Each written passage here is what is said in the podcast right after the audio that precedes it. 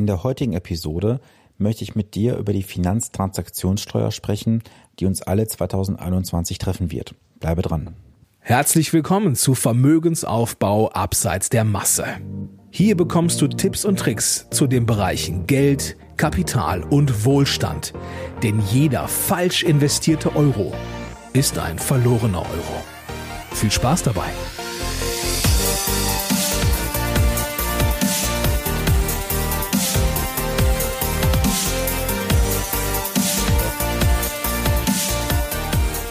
Heutigen Ausgabe geht es um die Finanztransaktionssteuer, die uns alle 2021 treffen wird. Dass diese Steuer jemand kommt, war absehbar. Doch wie diese Steuer eingeführt wird, das macht mich richtig sauer. Warum, erfährst du in der heutigen Episode. Die neue Abgabe für den Kauf und Verkauf von Aktien soll 2021 kommen, also noch vor der nächsten Bundestagswahl. Und Finanzminister Olaf Scholz möchte sich hier wahrscheinlich ein Denkmal setzen, wie es bereits viele Politiker gemacht haben. Sei es Walter Riester, Daniel Bahr, Bert Rürup oder einige andere. Vielleicht macht er das auch wissentlich, da er vielleicht weiß, dass seine Zeit als Finanzminister gezählt sind. Wer weiß. Erinnern wir uns mal zehn Jahre zurück. Es wurden 2008, 2009 die Rufe laut, dass nicht der Steuerzahler für die Rettung von Banken zur Kasse gebeten werden soll, sondern die Verursacher. Das ist so nach meinem Verständnis vollkommen richtig, dass die Verursacher zur Kasse gebeten werden. Doch waren es seinerzeit keine Aktien, Aktienfonds oder ETFs, sondern andere Produkte, die die Krise verursacht haben. Es waren hochspekulative Derivate, Optionsgeschäfte, verbriefte Immobilienkredite und andere spekulative Hebelprodukte, die die Krise ausgelöst haben. Jetzt frage ich dich mal, hast du schon mal ein hochspekulatives Derivat gezeichnet? Ein Optionsgeschäft oder ein anderes Hebelprodukt? Ich auch nicht.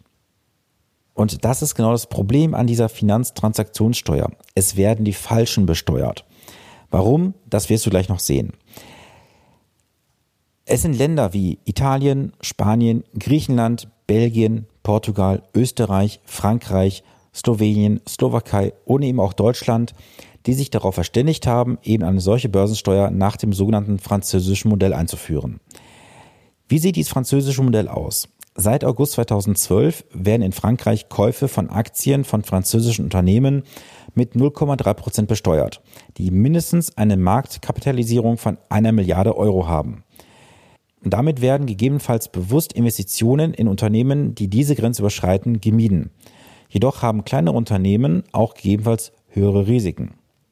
Der Staat möchte mit dieser Zusatzsteuer die Spekulanten an den vergangenen Krisen beteiligen und ebenfalls auch in den künftigen Krisen. Und genau hier liegt das Problem. Die Spekulanten sind nicht diejenigen, die langfristig Aktien, Aktienfonds oder ETFs halten. Es sind diejenigen mit den hochspekulativen Produkten, wie gerade erwähnt. Und die bleiben bei dieser Steuer komplett außen vor. Wie gerade erwähnt, waren es Spekulanten, die mit den Produkten wie beispielsweise hochspekulativen Derivaten, Optionsgeschäften und spekulativen Hebelprodukten die Krise verursacht haben aber nicht der langfristige Investor, der für den freien Vermögensaufbau oder der Altersvorsorge etwas sparen möchte. Und das Schlimme bei dieser Steuer ist, sie fällt an bei Kauf und Verkauf. Das heißt also, investierst du 100.000 Euro, bezahlst du 0,3 Prozent an Finanztransaktionssteuer und verkaufst du später, zahlst du ebenfalls nochmal 0,3 Prozent. Die Steuer fällt aber auch dann an, wenn gar kein Gewinn entstanden ist. Das heißt, investierst du 10.000 Euro in Aktien und verkaufst irgendwann mit 8.000 Euro, dann hast du 2.000 Euro Verlust, darfst aber auf die 8.000 Euro nochmal 0,3 Prozent Steuern zahlen. Und das ist doch ein Irrsinn, den man sich mal auf der Zunge zergehen lassen muss. Der Staat fordert die Bevölkerung immer wieder auf, für das Alter vorzusorgen, da die gesetzliche Rente nicht ausreichen wird. Es war seinerzeit wohlgemerkt die SPD, die das Alterseinkünftegesetz eingeführt hat. Und genau diese Partei führt nun eine Steuer ein, um den normalen Investor und Normalsparer wieder zu besteuern. Und der Staat treibt ja jetzt schon jedes Jahr Millionen von Menschen in die Arme von Banken und Versicherungen. Und genau auf dieser Ebene greift er nun wieder voll zu. Denn Banken und Versicherungen verkaufen Aktien und Aktienfonds, wenn sie es dann überhaupt machen. Und auf genau dieser Ebene kommt es jetzt wieder zur Besteuerung. Es ist ja generell aktuell ein schwieriger Markt. Gerade in Zeiten von Niedrigzinsen sind Lebens- und Rentenversicherungen sowie Banksparpläne das völlig ungeeignete Produkt. Und somit suchen viele Anleger aktuell in Aktien eine gute Alternative. Und nun sieht der Staat hier wieder eine Möglichkeit zu kassieren. Riesenkonzerne wie Amazon, Google oder Apple haben Milliardengewinne Jahr für Jahr und zahlen innerhalb der Eurozone und insbesondere in Deutschland so gut wie gar keine Steuern. Warum wird die Politik hier nicht was unternehmen, um dort mal auf Konzernebene eine Besteuerung zu erwirken?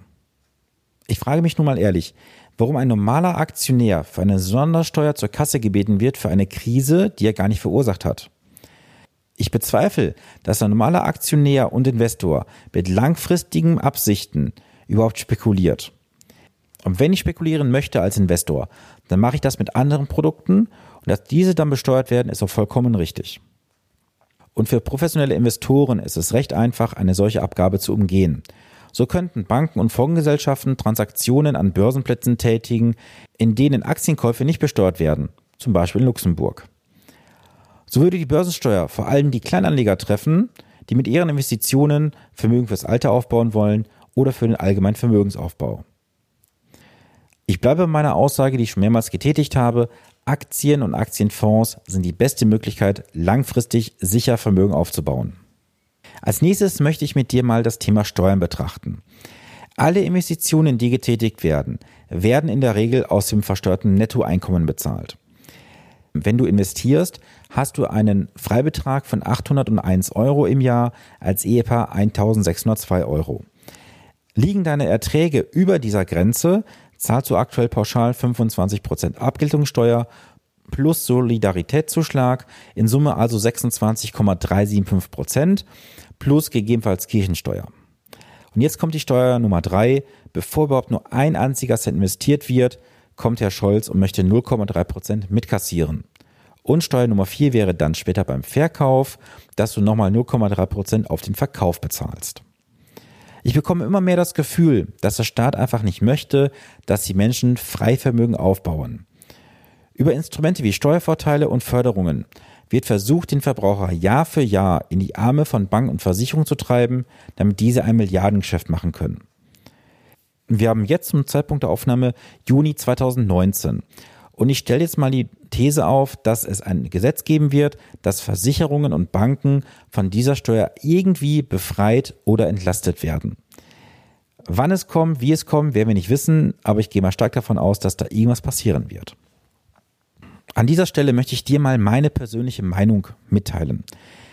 Ich habe das Gefühl immer mehr, dass die Politik nicht möchte, dass wir in der Bevölkerung, in der breiten Masse Vermögen aufbauen. Es wird uns immer mehr und mehr erschwert, Vermögen aufzubauen.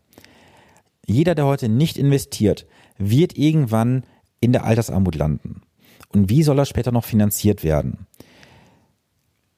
Ich hätte den Wunsch, dass die kompletten Förderungen für Banken und Versicherungen in Form von Riester-Förderung Steuervorteilen bei der Rüruprente oder auch bei der betrieblichen Altersvorsorge endlich abgeschafft werden. Es sind Milliardengeschenke Jahr für Jahr und es werden unsinnige Umdeckungen im Markt vorgenommen. Es werden unsinnige Produkte verkauft und jedes Mal mit dem Ziel, dem Kunden die Provisionen aus der Tasche zu ziehen. Ich wäre persönlich dafür, dass jeder Mensch in Deutschland ein Depot bekommt. Dieses Depot wird besonders geschützt. Und zwar, dass dieser Depotinhaber nicht über das Geld verfügen kann, bevor er 65 oder 67 Jahre alt ist. Das heißt, es kommt also niemand vorzeitig an das Geld heran. Es gibt keinerlei Steuern zu zahlen auf die Gewinne, die entstehen. Das heißt, ich kann den kompletten Zinseszinseffekt nutzen. Und erst mit 65 oder 67 Jahren wird dann der Gewinn versteuert entweder einmalig, wenn ich es mir auszahlen lasse, oder Monat für Monat, wenn ich dann einen sogenannten Entnahmeplan tätige. Das wäre mal endlich eine Lösung, wie man in Deutschland Vermögen in der breiten Masse aufbauen kann, ohne erhöhte Abschlusskosten in irgendwelchen unsinnigen Bank- und Versicherungsprodukten, ohne Förderungen, die der Staat zahlt, wo sich nur der Vertrieb die Taschen vollwirtschaftet und wir hätten endlich mal vielleicht auch in den nächsten 10, 20, 30 Jahren mehr Aktionäre in Deutschland Vielleicht bekommen wir auch so das Thema Geldbildung mehr in die breite Masse.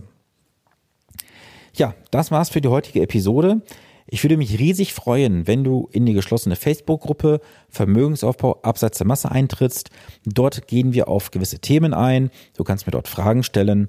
Empfehle diesen Podcast gerne weiter an Familie, Freunde und Bekannte, damit möglichst viele Menschen Finanzwissen bekommen. Und ich würde mich auch riesig freuen, wenn du mir eine Rezension hinterlässt. In diesem Sinne wünsche ich dir eine gute, sonnige Woche. Bleibe gesund. Bis zum nächsten Montag. Dein Sven Stopka.